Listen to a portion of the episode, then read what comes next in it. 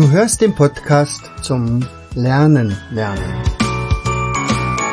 Von und mit Jens Vogt, Leiter der Akademie für Lernmethoden. Bring dein Hirn zum Leuchten.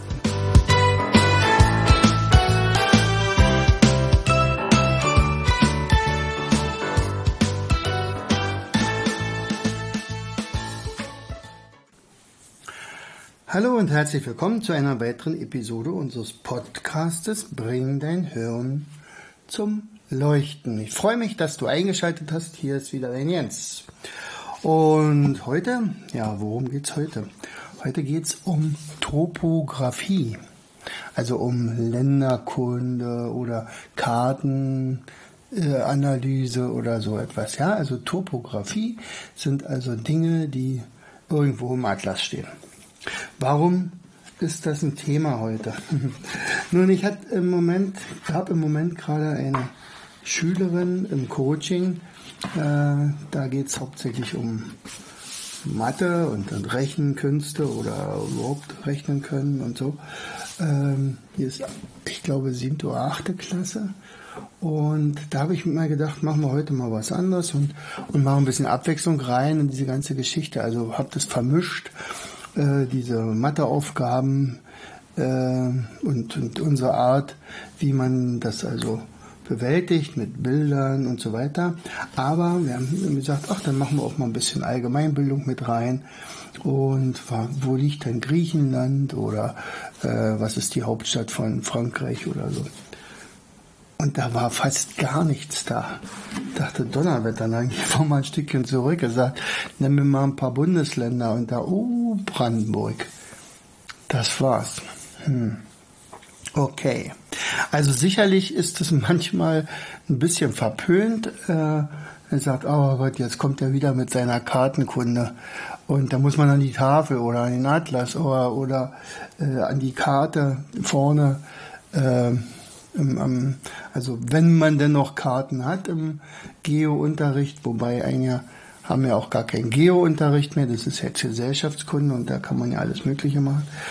Also ähm, jetzt die Frage wirklich, warum ist denn sowas wichtig? Ja, nun bin ich ja natürlich Geolehrer und werde natürlich dafür sein, Mensch, sowas braucht man doch. In dem Moment, wo ich also mich mit dem Gehirn beschäftigt habe, war auch, wie wir vor allen Dingen, wie wir lernen, nämlich assoziativ, wurde mir relativ schnell klar, warum so ein topografisches Wissen unglaublich wichtig ist. Weil unser Gehirn möchte immer etwas anheften an etwas schon Vorhandenes. Also wenn ich zum Beispiel weiß, wo Frankreich liegt und ich rede oder ich, ich höre jetzt eine Nachricht über Frankreich, äh, dann weiß ich schon mal ungefähr, wo ich die hin verlagern kann und insgesamt wird das wahrscheinlich dann im Gehirn, im Gedächtnis auch zu dem Thema Frankreich abgespeichert. Und je genauer und je mehr ich darüber weiß, desto besser kann ich mir solche Sachen auch tatsächlich merken. Ähm, wir haben ja die Frage, also äh, ja, wie lernt man denn nun sowas? Ist es nicht nur stupides Auswendiglernen? Nö, das ist nicht. Also es gibt im Prinzip zwei, drei Dinge, die dabei zu beachten sind. Also ich würde natürlich nicht mit allem anfangen, sondern erstmal vielleicht in der näheren Umgebung. Also vielleicht die, äh, der eigene Landkreis und dann das Bundesland und dann ganz Deutschland sich mal anzugucken. Aber vor allen Dingen ist es wichtig zu sagen, das interessiert mich auch. Also ich will das ja wissen. Ansonsten lieber sein lassen, nicht? Also sonst wird es nur Frust und äh, wenn es denn am Ende doch nicht interessiert. Aber je mehr ich weiß, desto besser ist es für mein Gehirn und desto leichter fällt mir es, Dinge abzuspeichern, die eben sonst wann irgendwann mal auf mich zukommen. Also wenn ich dann zum Beispiel die EU-Länder gelernt habe, dann gucke ich mir mal die anderen europäischen Länder an. Dann gucke ich mir mal, und das ist eine sehr schöne Orientierung, Flüsse an. Also zum Beispiel die deutschen Flüsse.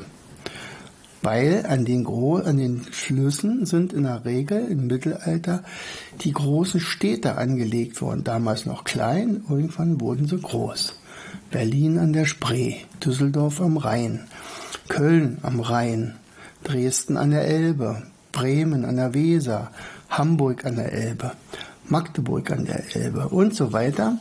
Und so kann man sich nach und nach so einen topografischen Merkstoff alleine schon von dem Angucken äh, einbringen. Wichtig aber wiederum, man interessiert sich dafür.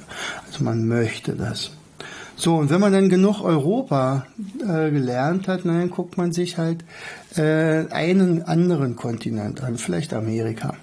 Dann sieht man, aha, es gibt ja Nord- und Südamerika, klar, vielleicht Nordamerika ist ein bisschen leichter, weil da sind ja nur drei Länder, also einmal Kanada, also USA mit Alaska, noch ein bisschen nördlicher, und Mexiko.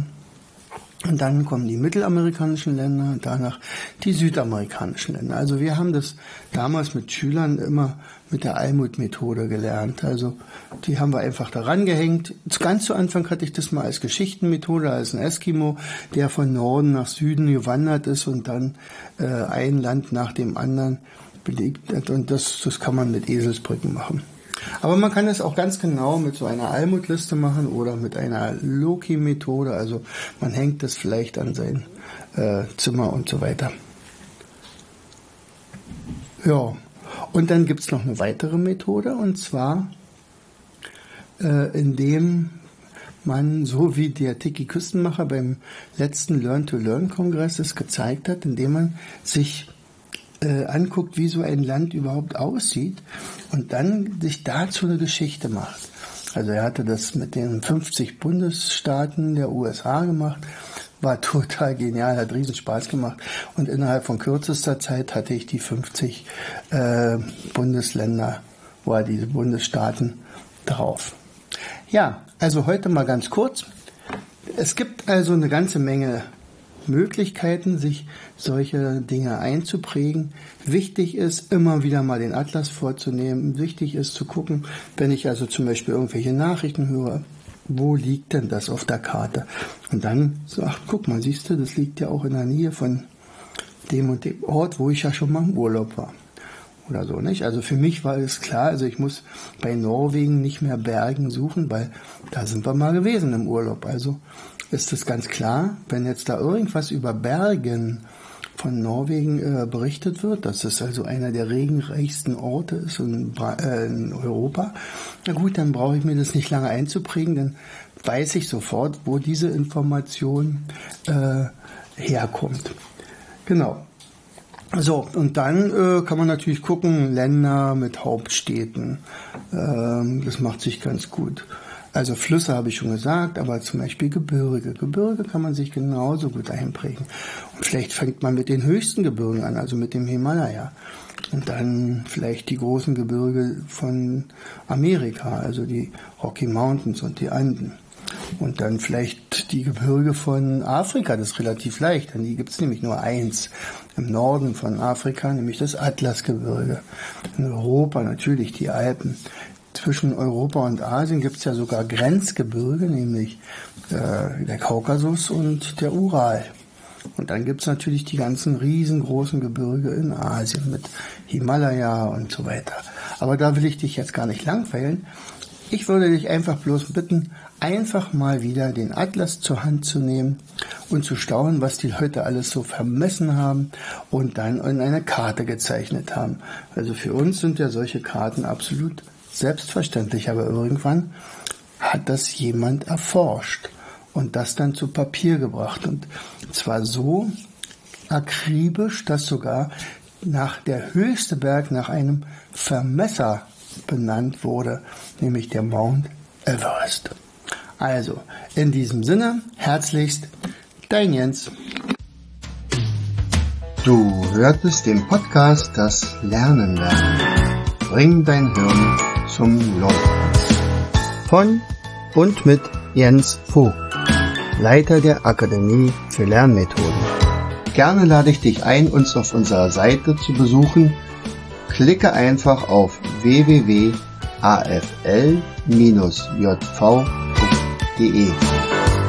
Hier findest du weitere wertvolle Hinweise, die dein Lernen leichter machen.